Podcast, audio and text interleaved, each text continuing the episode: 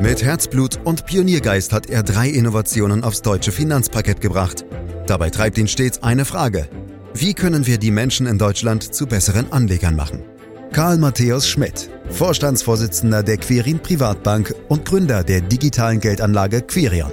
Freuen Sie sich auf Klug anlegen, den Podcast zur Geldanlage. Unser Podcast heißt bekanntermaßen Klug anlegen. Heute wollen wir den Namen aber ausnahmsweise mal abändern und zwar in Was wäre, wenn wir klug angelegt hätten? Das heißt, wir schauen 10, 20 und auch 30 Jahre zurück und prüfen, was aus 100.000 Euro geworden wären, wenn man sie damals in Aktien, Anleihen, Gold, auf dem Sparbuch oder auch in Kryptoassets investiert hätte. Unser Marktcheck also in diesem Podcast, der übrigens ein ganz besonderer Podcast ist. Es ist nämlich die 200. Folge. Können wir uns alle und natürlich auch Ihnen, meine Damen, meine Herren, auf die Schultern klopfen, dass Sie so lange dabei geblieben sind und diesen Podcast verfolgen. Klasse Geschichte. Und Sie können für all diejenigen, die jetzt neu dabei sind, natürlich diesen Podcast auch abonnieren. Überall dort, wo es Podcasts gibt, zum Beispiel bei Spotify. Unser Gesprächspartner auch in dieser 200. Folge kein bisschen leise. Karl Matthäus Schmidt, Vorstandsvorsitzender der Quirin Privatbank AG und Gründer der digitalen Geldanlage Quirion. Hallo Karl. Hallo Andreas. Äh, ab der kommenden Ausgabe, Karl, erscheint der Podcast nicht mehr wöchentlich, sondern alle zwei Wochen. Was ist denn los mit dir? Hast du keine Lust mehr oder gehe ich dir mit meinen Fragen doch zu sehr auf die Nerven? Oh ja, klar, Volltreffer, Andreas. Nein, das ist natürlich nur ein Spaß. Ich schätze unsere Zusammenarbeit wirklich sehr und wir treffen uns ja mittlerweile seit fast vier Jahren. Das ist schon echt äh, Wahnsinn. Äh, fast jede Woche, ne? Und ich bin auch sehr stolz, dass dieser Podcast gut ankommt bei unseren Hörerinnen und Hörern. Und bei der Gelegenheit möchte ich mich natürlich auch mal bei den Fans da draußen bedanken. Aber es hat vor allem einen Grund, warum wir nur noch alle zwei Wochen uns treffen werden. Ich habe nämlich eine neue Aufgabe übernommen. Ich leite den Vertrieb und das kostet einfach auch ein bisschen Zeit und äh, deswegen muss ich leider da ein wenig unsere Frequenz reduzieren. Aber an der hohen Qualität, die wollen wir natürlich weiter sicherstellen und deswegen machen wir das jetzt einfach alle zwei Wochen. Und ich freue mich natürlich bei der Gelegenheit, liebe Hörerinnen und Hörer, wenn Sie uns treu bleiben. Und ich freue mich auch über Rückmeldungen oder wenn Sie auch Themenwünsche haben, gerne her damit. Na gut, dann lass uns doch mal starten mit diesem Podcast. Was wäre, wenn wir klug angelegt hätten, Karl? Welchen Preis hatte denn deine allererste Aktie und wo steht sie eigentlich heute? Na, ich glaube, das habe ich dir schon mal erzählt. Meine erste Aktie war die BASF Stimmt. und mhm. die habe ich gekauft mit meinem Bruder damals und mit meinem Vater. Und ich glaube, da war ich so um die, die 14. Also das muss so Anfang der 80er Jahre gewesen sein. Das ist schon eine ganz schöne Zeit her, also rund 40 Jahre. Und da stand der Kurs damals umgerechnet bei 1,50 Euro. Und heute steht sie ja bei 44 Euro ungefähr. Und das macht immerhin eine annualisierte Jahresrendite von 8,4 Prozent aus. Also eigentlich kein wirklich schlechtes Ergebnis, oder? Das finde ich allerdings auch und ist ja auch so etwa im Schnitt der gesamten Märkte über Jahre und Jahrzehnte betrachtet. Da sagt man ja auch immer so zwischen 7 und 9 Prozent könnten rauskommen, zurückgerechnet. Also wirklich nette Performance, muss ich sagen. Aber sag mal, hast du die Aktien denn noch oder hast du sie zwischenzeitlich verkauft? Nein, die habe ich natürlich nicht mehr und ja, es tut mir irgendwie auf der anderen Seite leid, aber irgendwo natürlich auch Warum? nicht. Naja, weil auf Einzelaktien zu setzen ist nun mal das höchste Risiko und das kann bis zum Totalverlust führen. Und da gibt's ja genügend äh, Beispiele, ich sag nur Wirecard, SolarWorld und, und, und.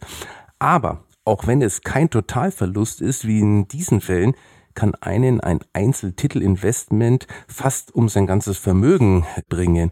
Ich kann dafür nur immer wieder das Beispiel der deutschen Bankaktie vorbringen. Die stand im Jahr 2007 bei über 90 Euro und hat sich seitdem nicht mehr erholt. Aktuell ist der Kurs bei ungefähr 12 Euro. Wer da investiert hatte, hat Stand heute 87 Prozent seines Vermögens verloren. Und niemand weiß, ob die Aktie sich jemals wieder erholt. Und die Deutsche Bank ist ja kein Einzelfall. Es lassen sich beliebig viele andere Beispiele finden. So etwas ist in einem vernünftig gestreuten Depot aber praktisch ausgeschlossen. Dann lass uns einsteigen in unseren großen Marktcheck. Ich würde vorschlagen, dass wir uns die einzelnen Anlageklassen nacheinander genauer anschauen. Und da wir gerade schon bei Aktien waren, lass uns am besten damit auch gleich beginnen. Also Aktien. Welche Renditen, Karl, waren denn mit unserem heimischen DAX in den letzten 10, 20 und 30 Jahren möglich? Du wirst sehen, da zeigen sich ganz erstaunliche Ergebnisse. Der DAX steht heute bei circa 16.750 Indexpunkten. Vor zehn Jahren stand er bei 9.550, vor 20 Jahren bei 3.961 und vor 30 Jahren bei 2.267 Punkten.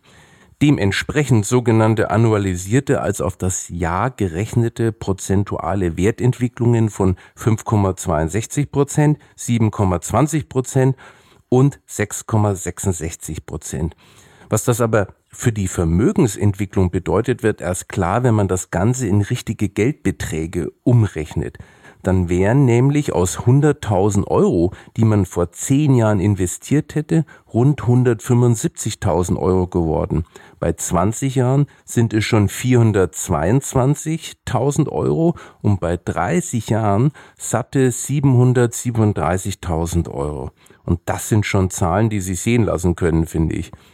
Oh ja, absolut. 737.000 äh, Euro. Mensch, hätte man einfach mal vor 30 Jahren 100.000 Euro angelegt und es einfach liegen lassen. Wow, hm. das ist wirklich eine coole Rendite.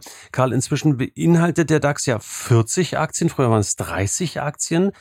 Außerdem gibt's ja Jahr für Jahr Änderungen in der Zusammensetzung des Index. Deshalb möchte ich hier nochmal ein bisschen tiefer bohren und nachfragen. Spielt das eine Rolle bei der Renditebetrachtung?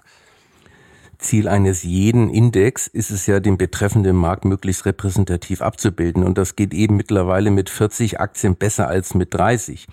Rückblickend hat es natürlich einen Einfluss auf die Rendite, welche Aktien im Index sind, aber leider nicht in einer vorher kalkulierbaren Weise.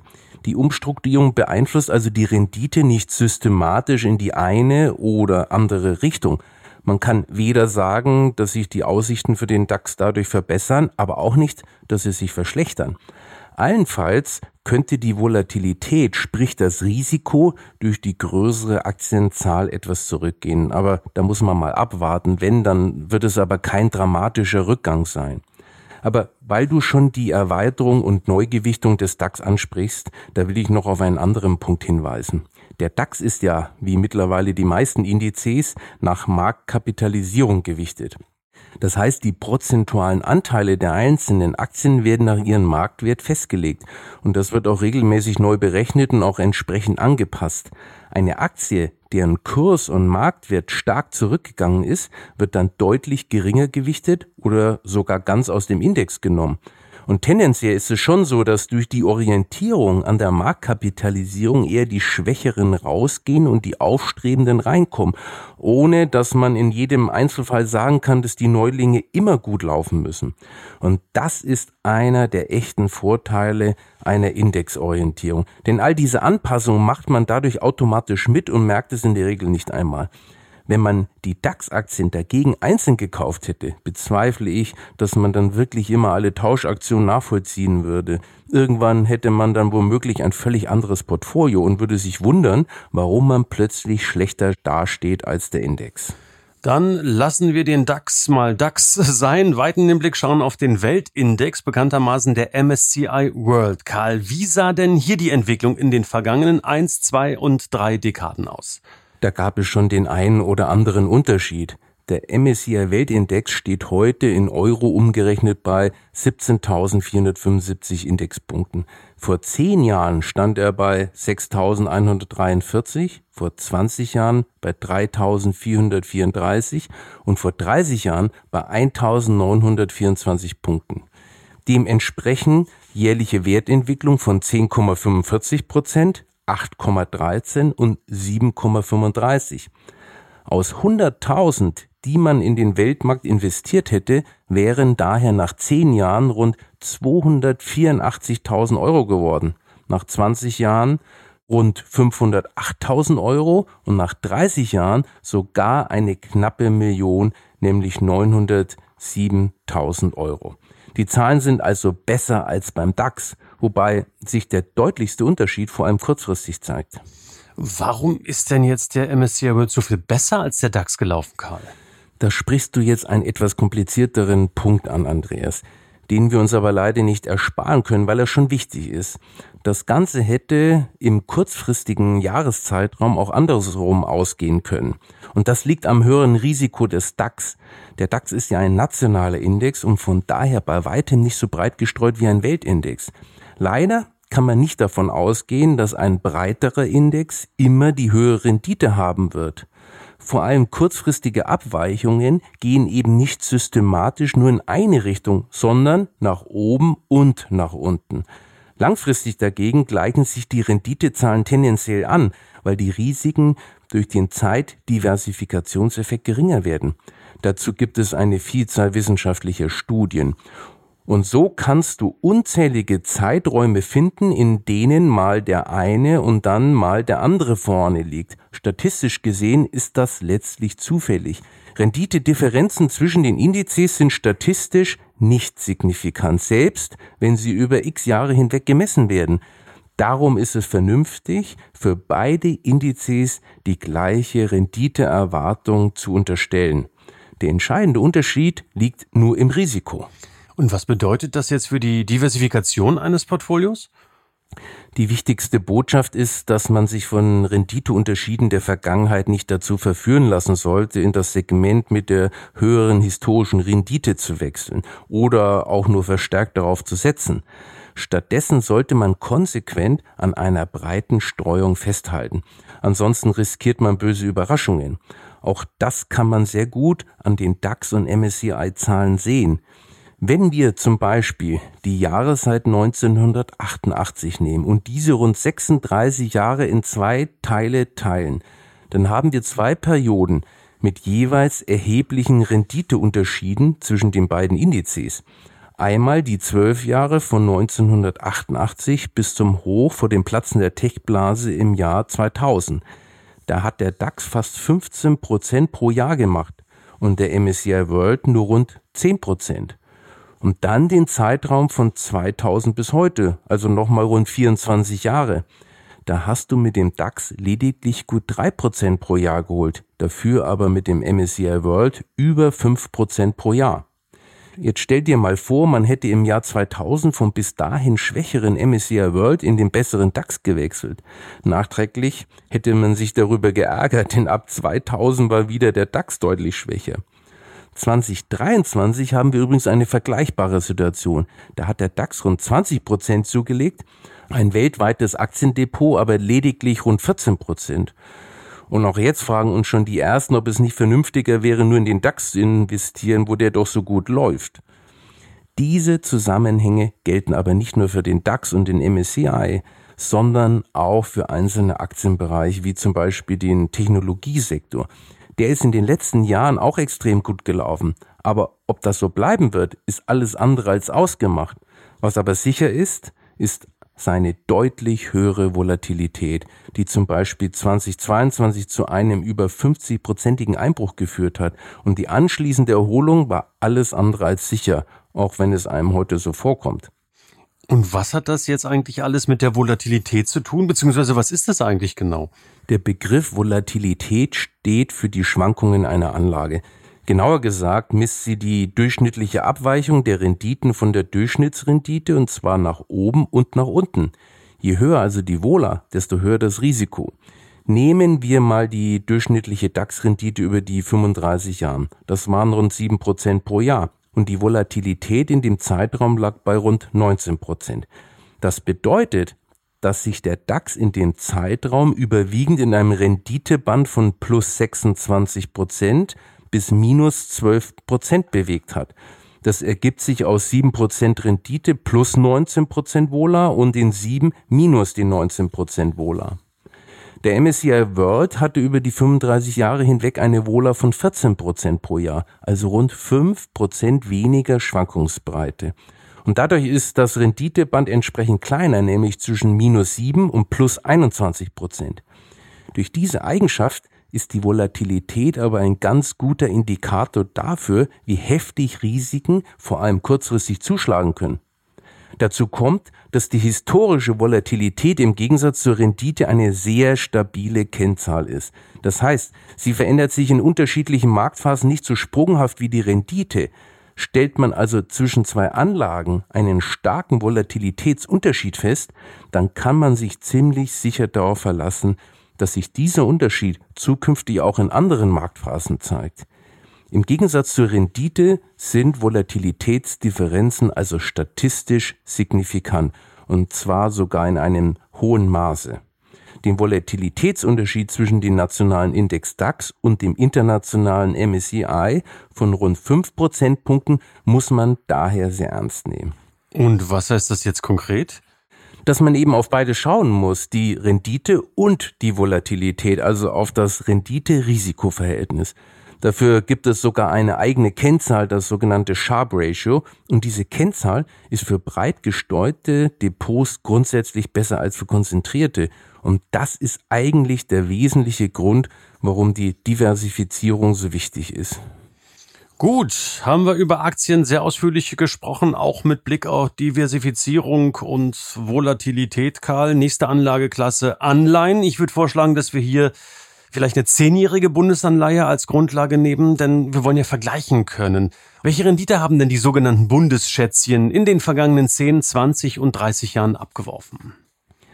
Am besten nehmen wir hierzu als Datengrundlage den sogenannten RXP-Index, der die Wertentwicklung von Bundesanleihen mit zehnjähriger Restlaufzeit widerspiegelt. Da zeigen sich folgende annualisierte Wertentwicklungen. Zehn Jahre 0,83 Prozent, 20 Jahre 3,15 Prozent, 30 Jahre 4,29 Prozent. Also aus 100.000 Euro wurden knapp 109.000 Euro nach zehn Jahren, beziehungsweise 186.000 Euro nach 20 Jahren und 352.000 Euro nach 30 Jahren. Wenn du diese Zahlen mit den entsprechenden Aktienrenditen vergleichst, dann siehst du deutliche Unterschiede. Und das ist kein Zufall, weil die sogenannten systematischen Risiken von Anleihen deutlich geringer sind. Mhm. Und wie sieht's mit Gold in den drei Zeiträumen aus? Da wirst du staunen als Goldfan. Da haben wir folgende annualisierte Wertentwicklungen. Zehn Jahre 5,55 Prozent, 20 Jahre 8,34 Prozent, 30 Jahre 5,71 Prozent. Also aus 100.000 Euro wurden nach 10 Jahren knapp 172.000 Euro, nach 20 Jahren 497.000 Euro, nach 30 Jahren 529.000 Euro. Das sind zwar sehr gute Werte, aber sie reichen nicht an die internationalen Aktien heran. Auffallend ist auch, dass Gold als Krisenanlage offenbar keine so große Rolle mehr spielt, sonst hätte die Wertentwicklung in den letzten zehn Jahren deutlich besser sein müssen, denn da gibt es ja Krisen genug. Aber hin, aber bei 20 Jahren haben wir eine ähnliche Entwicklung wie beim DAX. Das finde ich schon auch ganz erstaunlich. Ähm, insofern vielen lieben Dank, dass du dir und natürlich auch dein ganzes Team die Mühe gemacht hast, äh, das mal so auszurechnen, auch mit absoluten Zahlen zu unterlegen ähm, ist nicht so häufig, dass man sowas hört und sieht. Insofern klasse, klasse. Aber wir sind noch nicht am Ende angekommen, Karl. Die Deutschen äh, lieben ja bekanntlich das Sparbuch und ihr Festgeldkonto. Und deshalb wollen wir natürlich darüber auch äh, sprechen. Welche Renditen wären denn hier möglich gewesen? Da sieht es eher schlecht aus, vor allem in den letzten zehn Jahren. Mhm. Ich habe mir mal für die drei Zeiträume die durchschnittlichen Zinsen ausrechnen lassen, die Privatanlegern im Schnitt gezahlt wurden. Das waren 10 Jahre 0,54 Prozent, 20 Jahre 1,44 Prozent, 30 Jahre 1,99 Prozent. Also aus 100.000 Euro wurden knapp 106.000 Euro, nach 20 Jahren 133.000 Euro und nach 30 Jahren 181.000 Euro. Die Werte sind also noch schlechter als bei den Anleihen, obwohl die auch schon nicht so gut gelaufen sind. Mhm, in der Tat. Das ist wirklich mickrig, äh, muss ich auch zugeben. Jetzt geht's aber darum, diese Zahlen äh, ein Stück weit ähm, ja, zu vergleichen, auch in die reale Betrachtung, also im Vergleich zur Inflation einzubeziehen. Zu welchen Erkenntnissen kommst du da? Die Inflation nagt natürlich an der Rendite und zwar teilweise ganz ordentlich. Da wir die jeweiligen Jahresrendite der verschiedenen Anlagen ja nun kennen, kann man die direkt mit den entsprechenden Inflationsraten vergleichen. gebe dir mal die Zahlen. 10 Jahre 2,29 Prozent Inflation, 20 Jahre 1,98, 30 Jahre 1,82 Prozent. Und in allen Fällen, in denen die Inflationsrate höher ist als die entsprechende durchschnittliche Wertentwicklung, konnte durch die Anlage nicht einmal der Realwert des Vermögens erhalten werden. Das heißt, die Kaufkraft des Vermögens ist in diesen Fällen gesunken. Und das war beim Festgeld im Grunde in allen Zeiträumen der Fall. Mit Ausnahme von 30 Jahren, da war der durchschnittliche Festgeldzins mit 1,99 Prozent marginal höher als die Inflationsrate von 1,82 Prozent. Selbst in Zeiten, in denen wir wirklich geringe Inflationsraten hatten, konnte man mit einer Festgeldanlage den Realwert seines Vermögens meistens nicht erhalten. Bei Anleihen ist es ähnlich, aber nicht ganz so schlimm. Hier war über den 20- und 30-jährigen Zeitraum eine knappe Realwertsteigerung möglich. Bei zehn Jahren dagegen wurde mit Anleihenvermögen vernichtet. Lediglich mit Aktien und Gold konnte in allen drei Zeiträumen der Realwert des Vermögens gesteigert werden. Bei Gold würde ich sagen, Glück gehabt, hätte auch anders ausgehen können. Lediglich bei Aktien kann eine systematische Realwertsteigerung erwartet werden. Und das ist auch ökonomisch begründbar. Dann lass uns zuletzt noch einen Blick auf die Kryptoassets werfen. Die gab es vor 20 oder 30 Jahren schlichtweg noch nicht. Daher verrate uns, wie viel und ich gehe mal von ein paar 10.000 Prozent aus, wären denn in den vergangenen zehn Jahren drin gewesen? Wenn du als die populärste Kryptowährung mal den Bitcoin nimmst, dann war das in den letzten zehn Jahren eine Rendite von, und jetzt halte ich fest, knapp 49 Prozent. Aus 100.000 Euro wären knapp 5.697.000 Euro geworden zumindest rein rechnerisch. Ob du das aber wirklich einsacken hättest können, ist fraglich. Vielleicht hättest du aber auch den digitalen Zugangsschlüssel verloren oder die Kryptobörse, an der du gekauft hast, wäre pleite gegangen oder der sogenannte Kryptoverwahrer. Das sind keine Fantasien, Andreas, sondern alles schon mal vorgekommen und gar nicht so selten. Mhm. Das heißt aber trotzdem im Klartext, Karl, jemand, der vor zehn Jahren alles in Bitcoin gesteckt hätte, wäre heute ein reicher Mann bzw. eine reiche Frau, Warum rätst du denn trotzdem von einem solchen Vorgehen ab? Weil Kryptowährungen höchst spekulativ sind und nicht erst seit kurzem, was viele glauben, sondern das waren sie von Anfang an. Seit es sie gibt, hat es immer wieder massive Einbrüche gegeben. Die Kurse können sich morgen halbieren, aber auch verdoppeln. Und in beiden Fällen ist völlig unklar, warum eigentlich. Aktuell zum Beispiel hat der Bitcoin wieder einen Höhenflug und jetzt wissen auch angeblich wieder alle, woran das liegt. Prognostiziert, aber hat das so gut wie niemand. Wer spekulieren will, soll meinetwegen Kryptowährung kaufen, dafür sind sie ideal. Er sollte dabei aber wissen, was er tut. Aber für eine echte Investition sind Kryptowährungen ungeeignet. Denn nach wie vor gibt es für Kryptowährungen keine allgemein anerkannten fundamentalen Bewertungsmaßstäbe. Und darum sind die Kurse ausschließlich davon abhängig, was die Herde aller Anleger gerade macht. Diese extreme Abhängigkeit von der jeweiligen Marktstimmung zeigt sich in den Kursverläufen ganz deutlich. Aktuell erlebt der Bitcoin mal wieder einen Aufschwung und steht bei ungefähr 42.500 US-Dollar. Aber im November 21 stand er sogar bei 66.000 US-Dollar. Trotz Aufschwung steht er heute also immer noch 36 Prozent unter seinem bisherigen Höchststand. Solche wilden Phasen sind eben für Kryptowährungen typisch. Wenn ich dich also richtig verstehe, Karl, sollte man alle Anlageklassen gut durchmischen. Äh, und deshalb stellt sich mir die Frage, wie viele Anlageklassen sollten denn ein erfolgreiches Portfolio innehaben? Sprich, wie sieht ein gut diversifiziertes Portfolio aus? Nein, da verstehst du mich nicht richtig, Andreas. es geht nicht darum, dass man möglichst alles hat, in das investiert werden kann.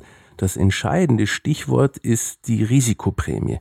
Das heißt, man soll sich auf die Anlageklassen konzentrieren, von denen man aus ökonomischen Gründen eine Rendite erwarten kann, die über den risikolosen Zins liegt.